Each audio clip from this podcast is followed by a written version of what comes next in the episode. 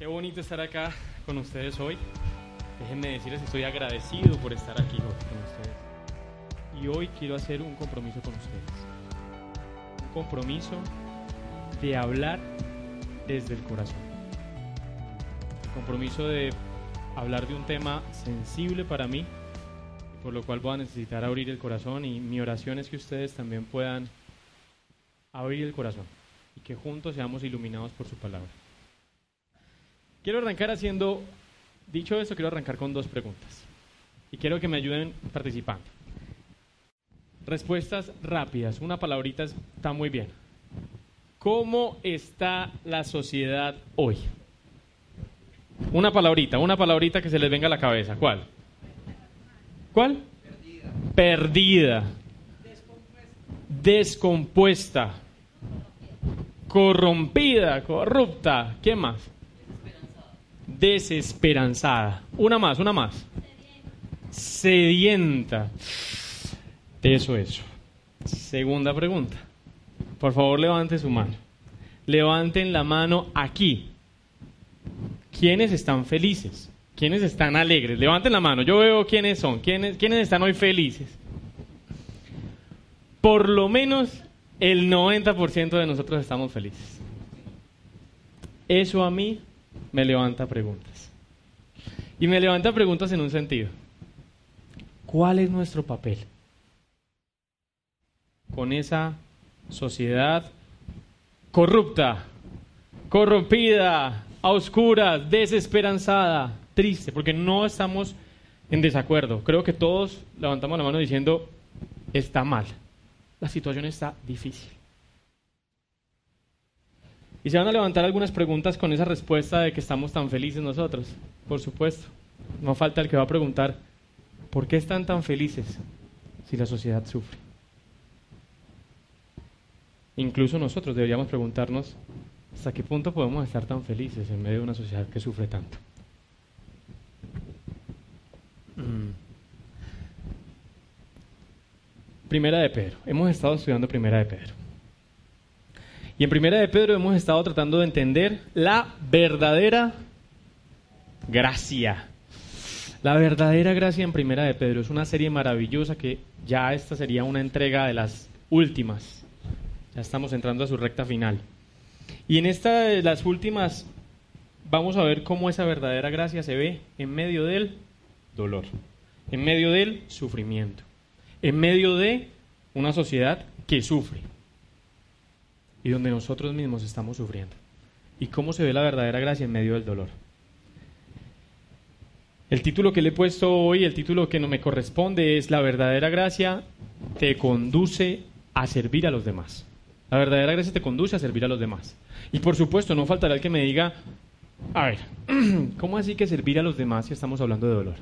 ¿Cómo se relacionan dolor y sufrimiento? sufrimiento y servicio. ¿Cómo se relaciona ese sufrimiento con el servicio? Por favor. Yo no fui el que hizo esta mezcla. Esta mezcla, esta receta la preparó el Señor para nosotros hoy. Y es una preparación que nos lleva a preguntarnos. Una pregunta algo difícil y es, ¿somos nosotros cómplices? ¿Participamos? ¿Alentamos el dolor, la oscuridad, el sufrimiento de esta sociedad? ¿Qué parte tengo yo en esa sociedad que está sufriendo? Porque estamos de acuerdo. En Colombia hay una gran necesidad. En nuestro país hay una gran necesidad. En nuestra familia hay una gran necesidad, por favor. ¿Cómo vamos nosotros ahí? ¿Cuál es nuestra parte? Yo les dije que les iba a hablar desde el corazón. Y les voy a hablar desde el corazón porque este tema es profundamente sensible para mí, porque voy a hablarles de mi familia. Y cuando uno habla de la familia, está hablando de gente que lo conoce a uno y gente que está dentro del corazón. Hace poco, en el chat de la iglesia, yo siempre soy de los que ponen las manitas cuando piden oración, cuando hay gente sufriendo. Pero esta semana compartía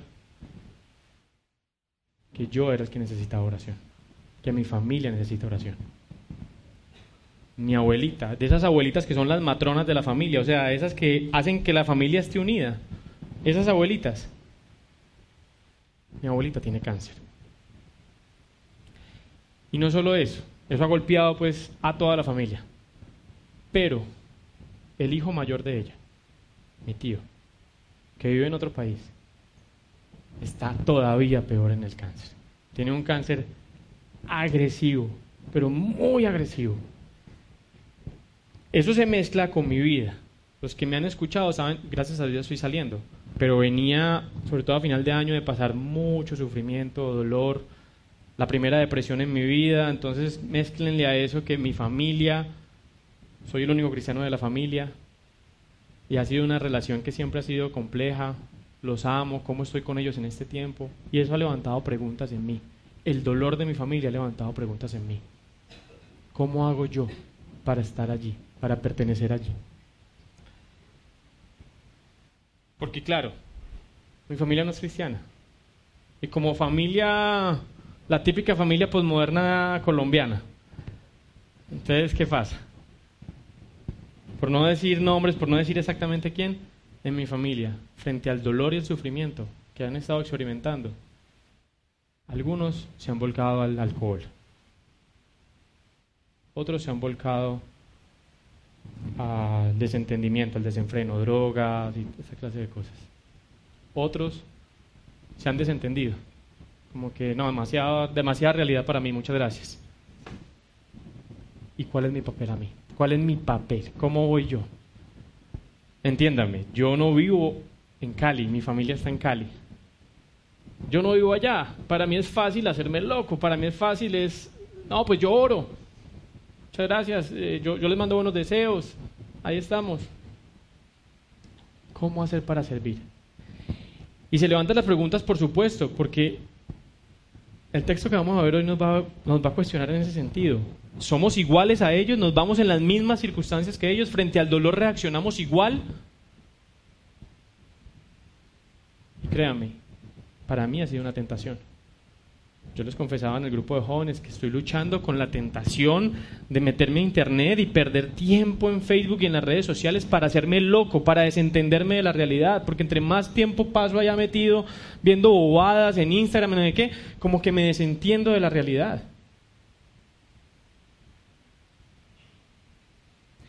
También es muy fácil simplemente seguir igual, o sea, dejarme llevar y amoldarme. Y para que lo sepan, frente al dolor, frente al sufrimiento, normalmente los cristianos hacemos una de dos cosas. O nos amoldamos, es que no se te nota que sos cristiano. Es que, es que sos cristiano, pero es que ni se te nota, de tan bacano o la otra. Y es que nos aislamos. Nos amoldamos porque somos uno más. ¿Por qué? Porque no queremos ser extraños. No queremos ser el patito feo. O nos alejamos porque es que nos contaminamos. Y ninguna de las dos, ¿saben? Ninguna de las dos. La respuesta es, una, es, es que vivimos en una tensión. ¿Hasta qué punto participamos? ¿Hasta qué punto no participamos? ¿Hasta qué punto yo puedo ir a estar con mi familia cuando yo sé que mi familia, por favor, no es cristiana? Entonces, más o menos como la forma de, sacar todo ese dolor y todo es, hágale hermano. Y entonces, ¿puedo participar totalmente de eso? ¿Hasta qué punto? ¿Hasta qué punto digo ya tengo que irme? Esa clase de preguntas que son que no, no permiten respuestas rápidas. Miren, un autor que me gusta muchísimo dice que el dolor, el sufrimiento es el megáfono de Dios para despertar a un mundo de oídos sordos. El dolor, el sufrimiento nos compromete.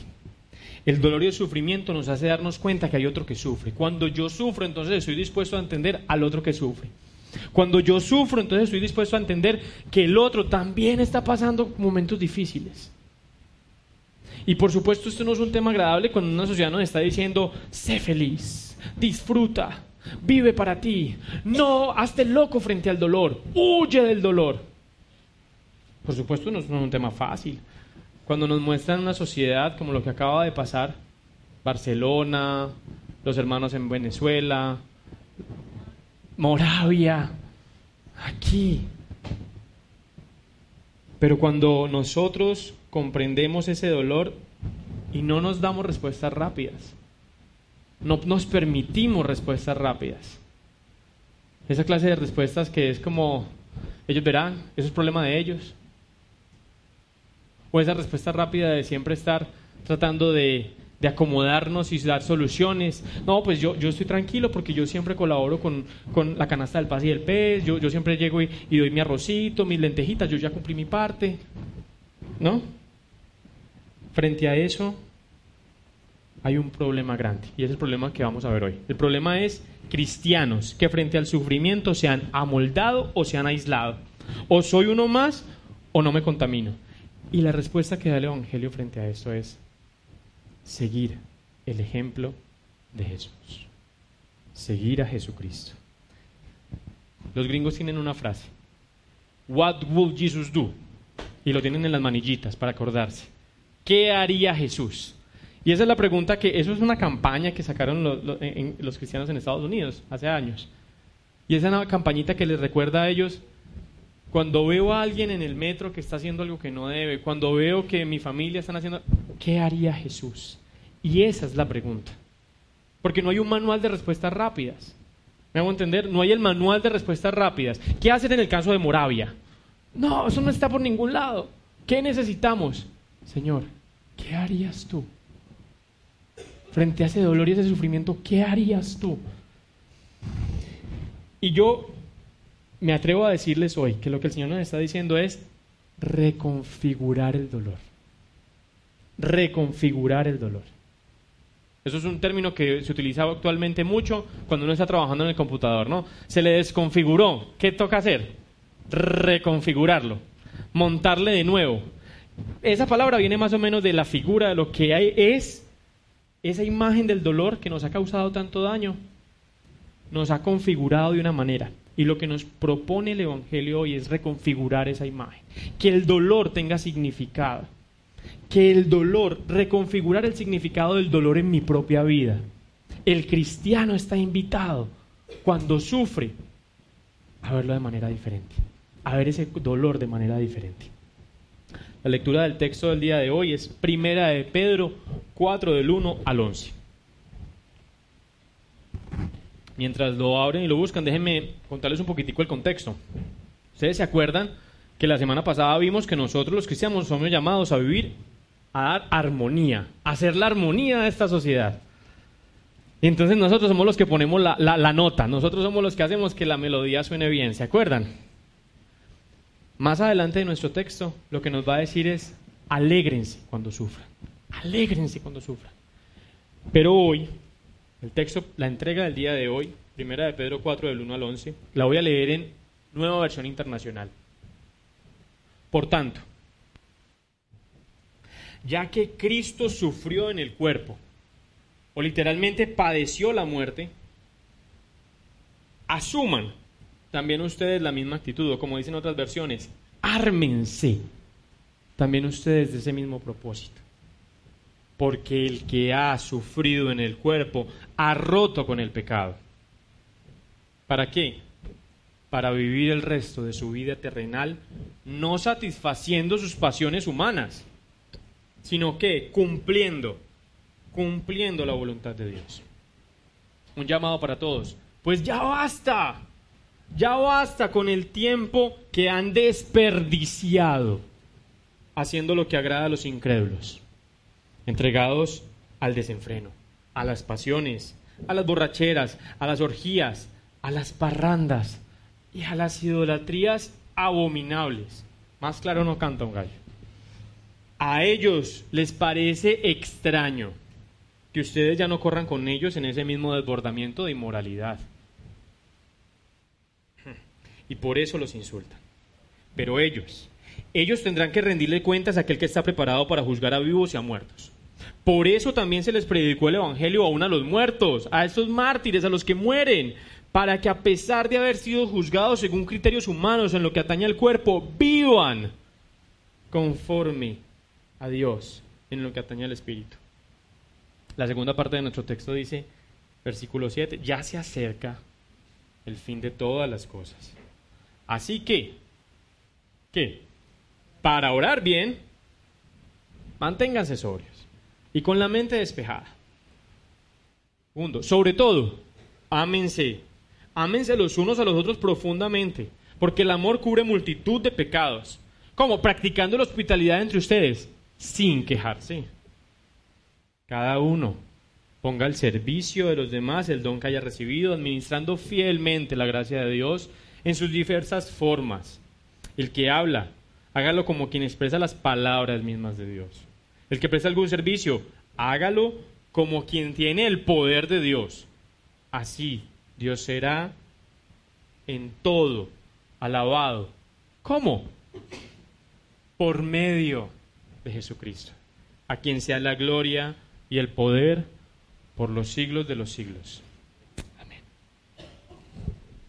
Pues ya con esa palabra del Señor yo creo que uno podría cerrar, apagar y vámonos. Esto está clarísimo. Permítanme decirles que hoy vamos a trabajar tres, tres puntos. Uno del versículo 1 al versículo 6, que es reconfigurando el dolor, la necesidad de reconfigurar el sufrimiento de los versículos 7 a, la primera parte del versículo 11, que es el cómo reconfiguramos ese dolor al servir a los demás con amor.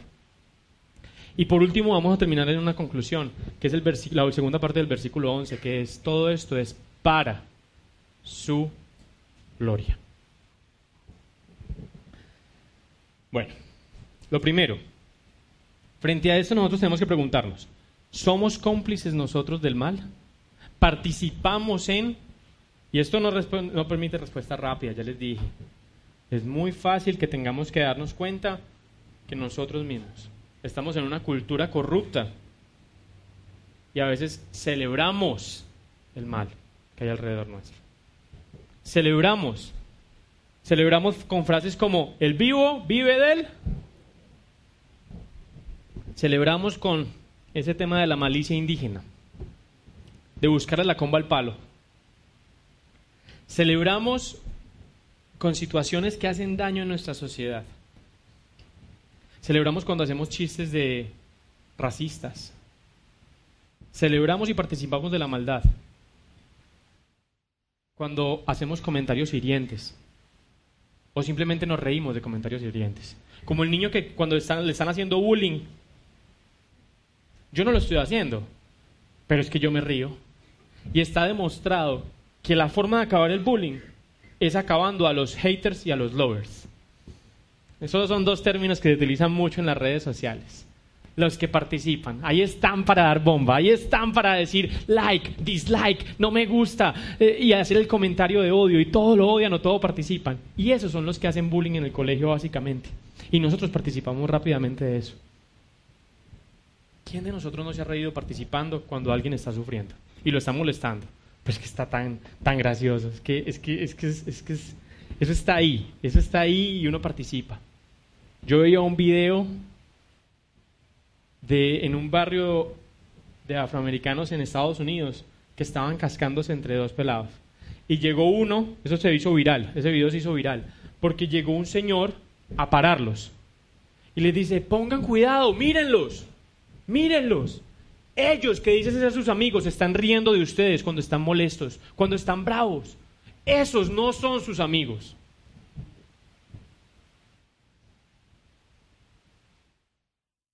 Y me fascinó porque señaló el problema. Nosotros a veces alentamos. Estamos ahí para, para aplaudir, para divertirnos con una sociedad corrupta. Y por eso el llamado que nos hace el versículo 1 claramente a reconfigurar el dolor, a reconfigurar el sufrimiento, es miren a Jesús. Miren a Jesús. Jesús sufrió para darnos ejemplo. Como dicen versículos anteriores en esta carta, Él nos dio ejemplo para seguir sus pisadas. Él vivió para que vivamos nosotros de esa manera. Y nos dice algo poderosísimo, que Él sufrió para liberarnos. Versículo 1. El que ha sufrido en el cuerpo ha roto con el pecado. El Padre nuestro, Padre nuestro que estás en el cielo, termina diciendo, líbranos del mal. Y esta forma que, que está Pedro elaborando acá es que el sufrimiento nos libra del pecado, porque el que ha sufrido en el cuerpo ha roto con el pecado.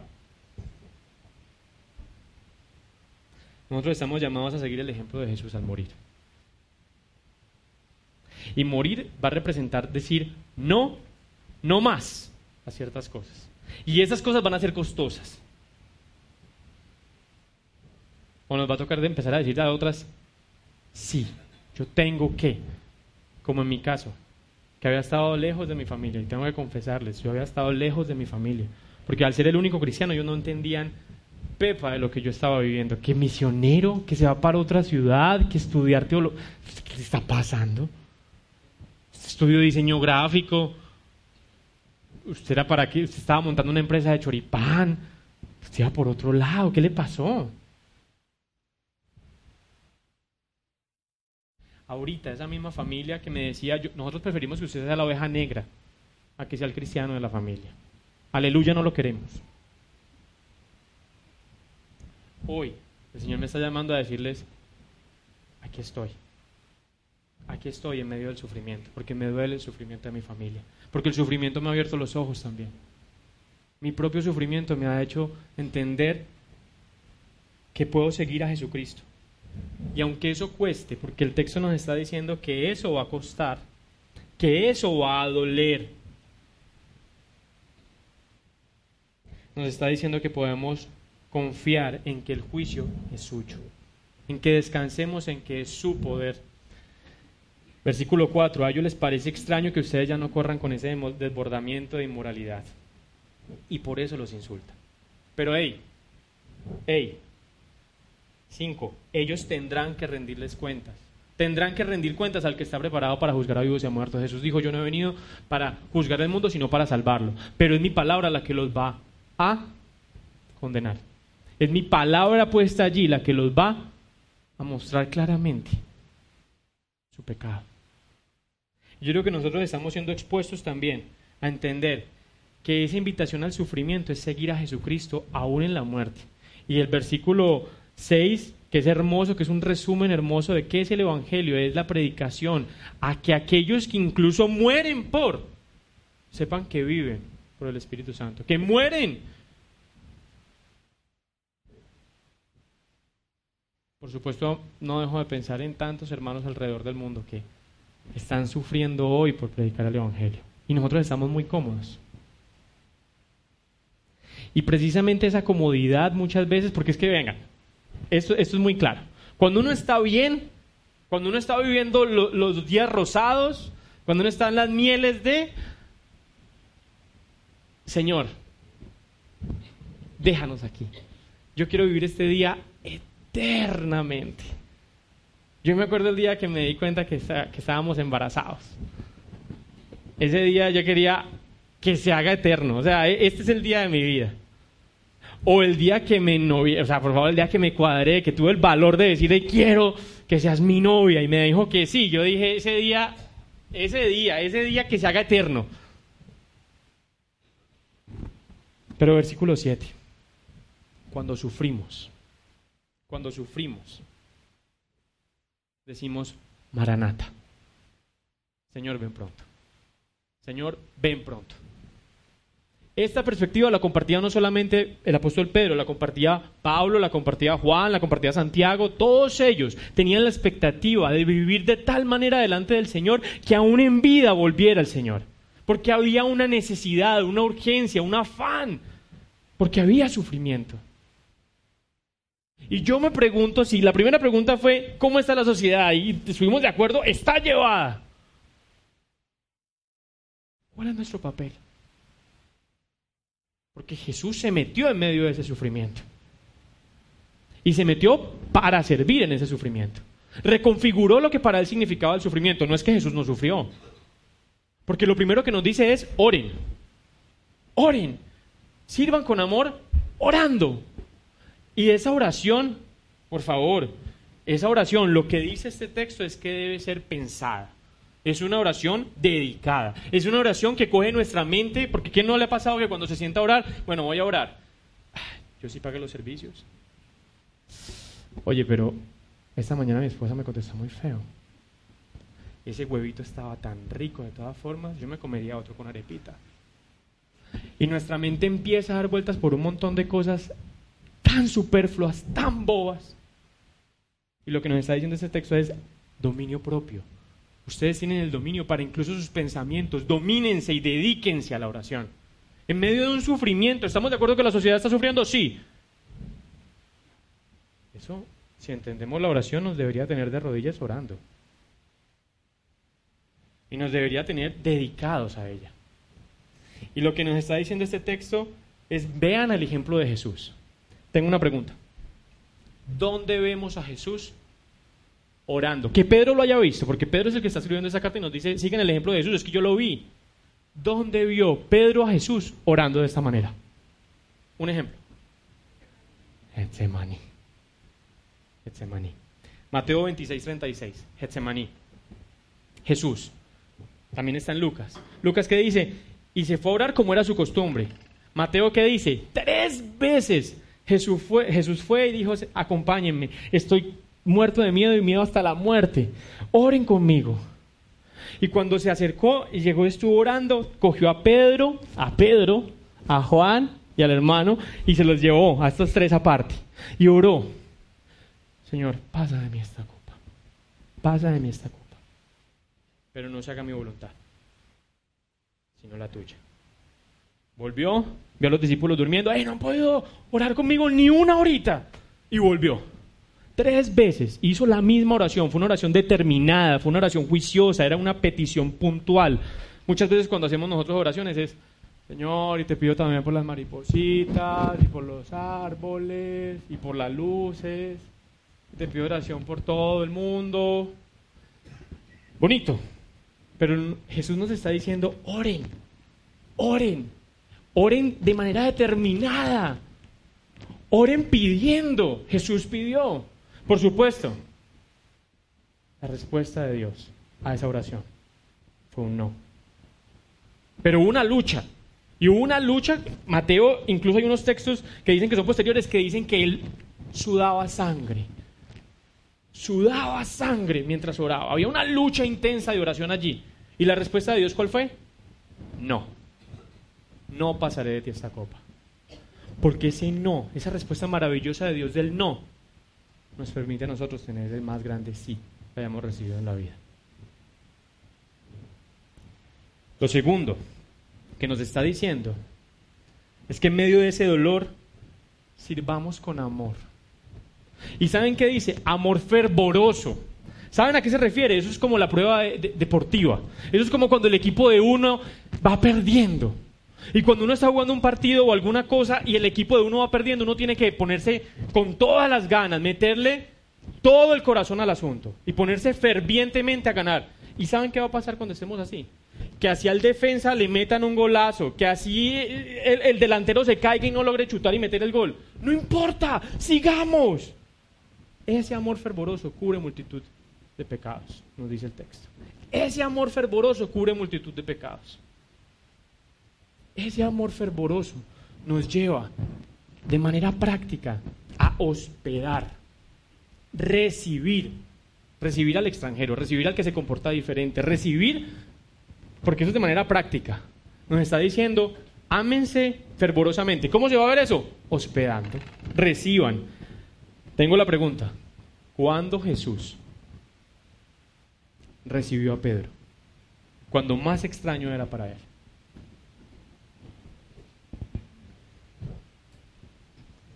¿Qué le suena a este?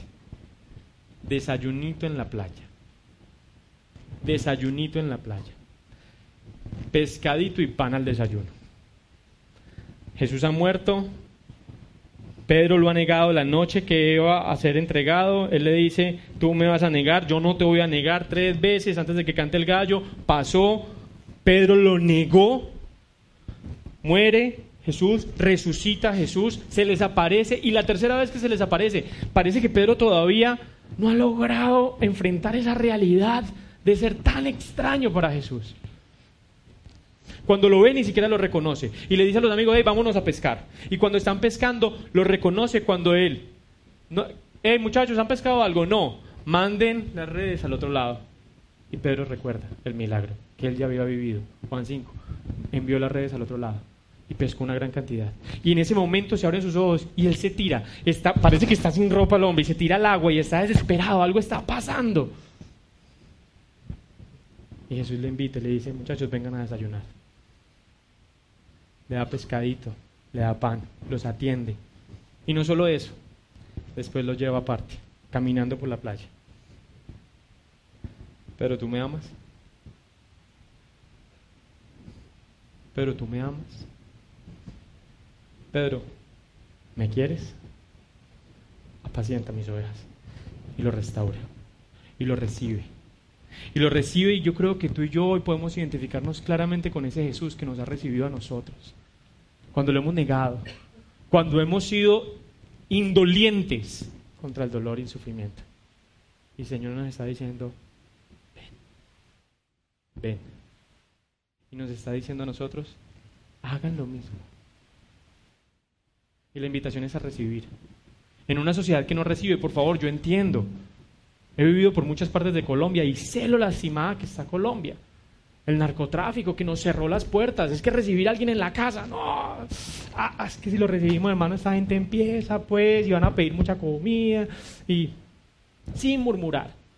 Y yo sé que es incómodo. Y me pregunto, ¿estaremos dispuestos a abrir nuestra casa para ese extraño? Incluso ese que viene de las filas de las FARC y que viene a la ciudad y que, y que ha hecho tanto daño a nuestro país. ¿Lo recibiremos? ¿Le daremos trabajo? ¿Lo dignificaremos? Dejemos claro, ellos no se lo merecen, como nosotros tampoco lo merecíamos. Como Pedro no merecía ser perdonado.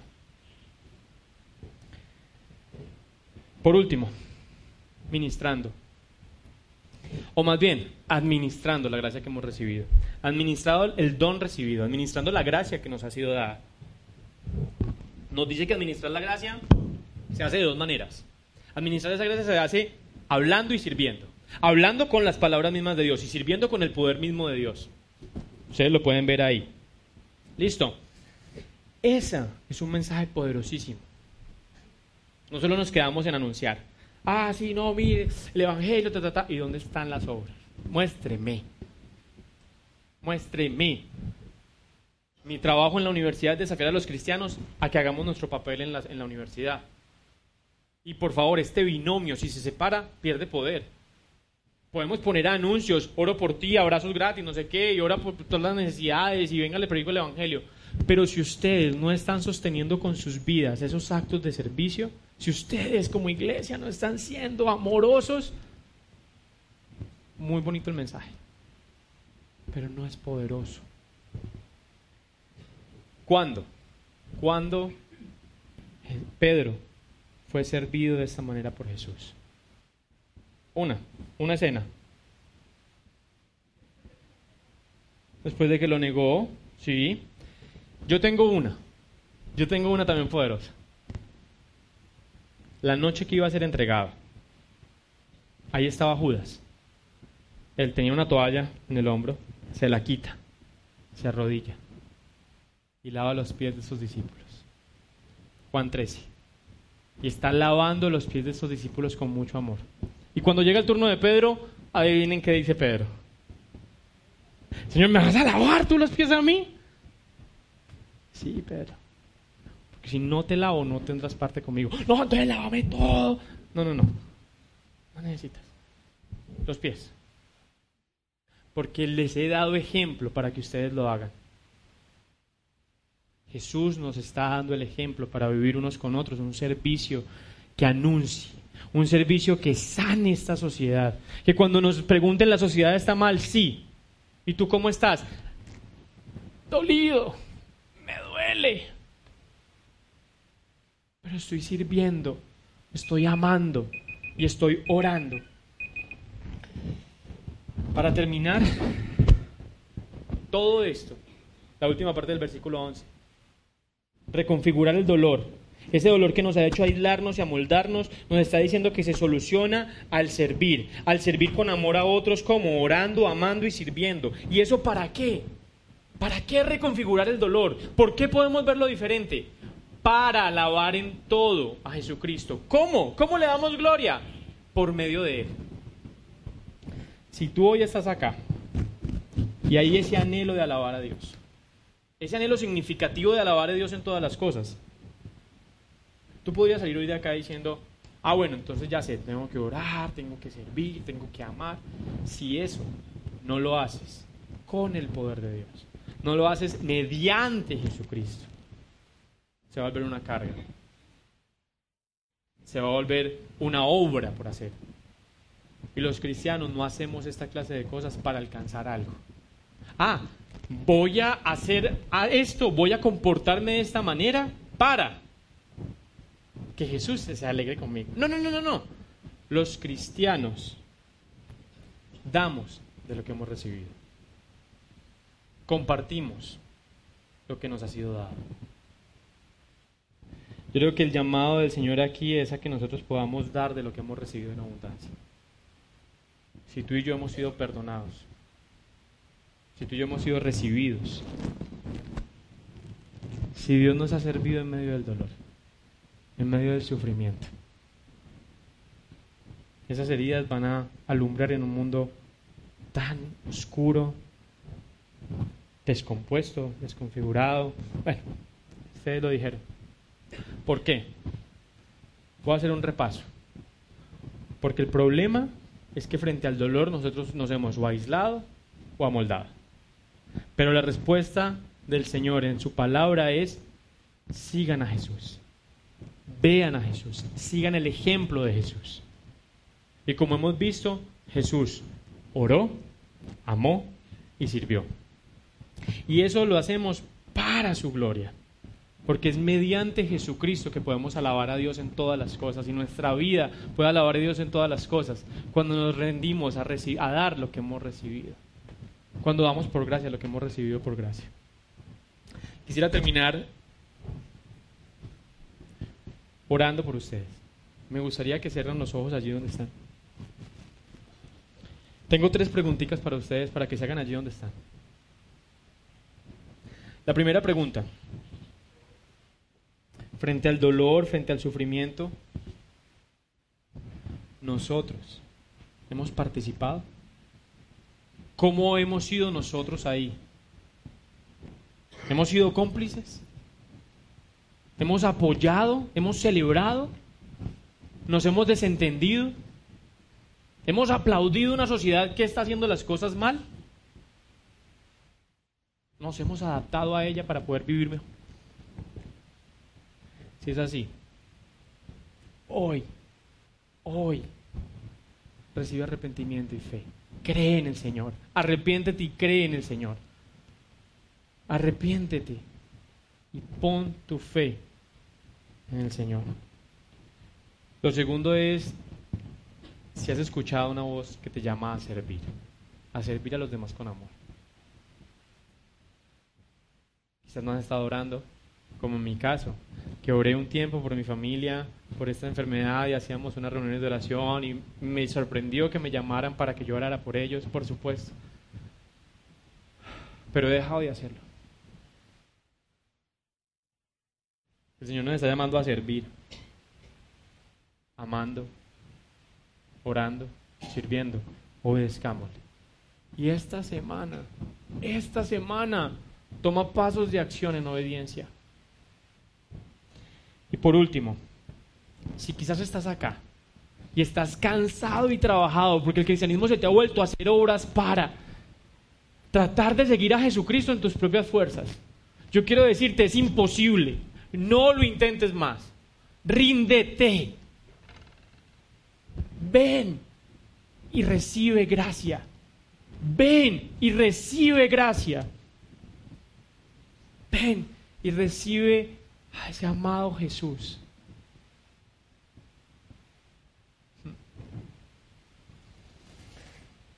Me gustaría simplemente cerrar con una conclusión. Si quizás cuando el Señor señaló a nosotros con esa pregunta, ¿eres cómplice del mal? ¿Ustedes se acuerdan cuál era la enfermedad que Jesús, en la época de Jesús, él tocaba a mucha gente que estaba en esta condición, una enfermedad muy fuerte? La lepra. La lepra es la condición por medio de la cual perdemos la sensibilidad al dolor. No nos duele. Se está pudriendo el dedo, pero es que no nos duele. Y de un momento a otro se cae.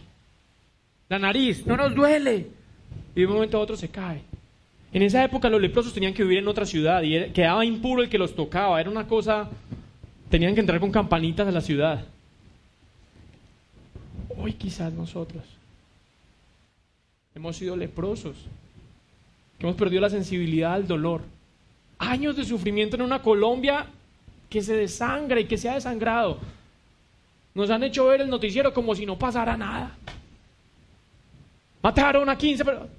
Ve, ¿dónde fue eso? Ah. Bueno. Que nosotros, hoy en medio de esa sociedad de dolor, y que quizás hoy está tocando nuestra propia puerta, podamos ser sensibles al dolor. Y el Señor nos regale de su gracia sufrir como Cristo sufrió para morir al pecado y servir a otros. Que podamos sufrir como Él para servir. Y al servir, lo glorifiquemos en todas las cosas. Señor, que podamos venir a ti hoy entendiendo que tú eres suficiente y tú eres el que necesitamos. Que podamos recibirte, Señor, en medio de la cena y al recibirte, Señor, entendamos que tú nos das ese alimento, que tú nos das lo que necesitamos y nos das ejemplo para seguir. Señor, que el dolor nos mueva y como decía César Lewis, que nos despierte, que no podamos seguir igual. Y Señor, que al reconfigurar ese dolor, que es incómodo y que es molesto, podamos sumarnos a ese plan tuyo de redención de todas las cosas. Te lo rogamos en el nombre de Jesús. Amén.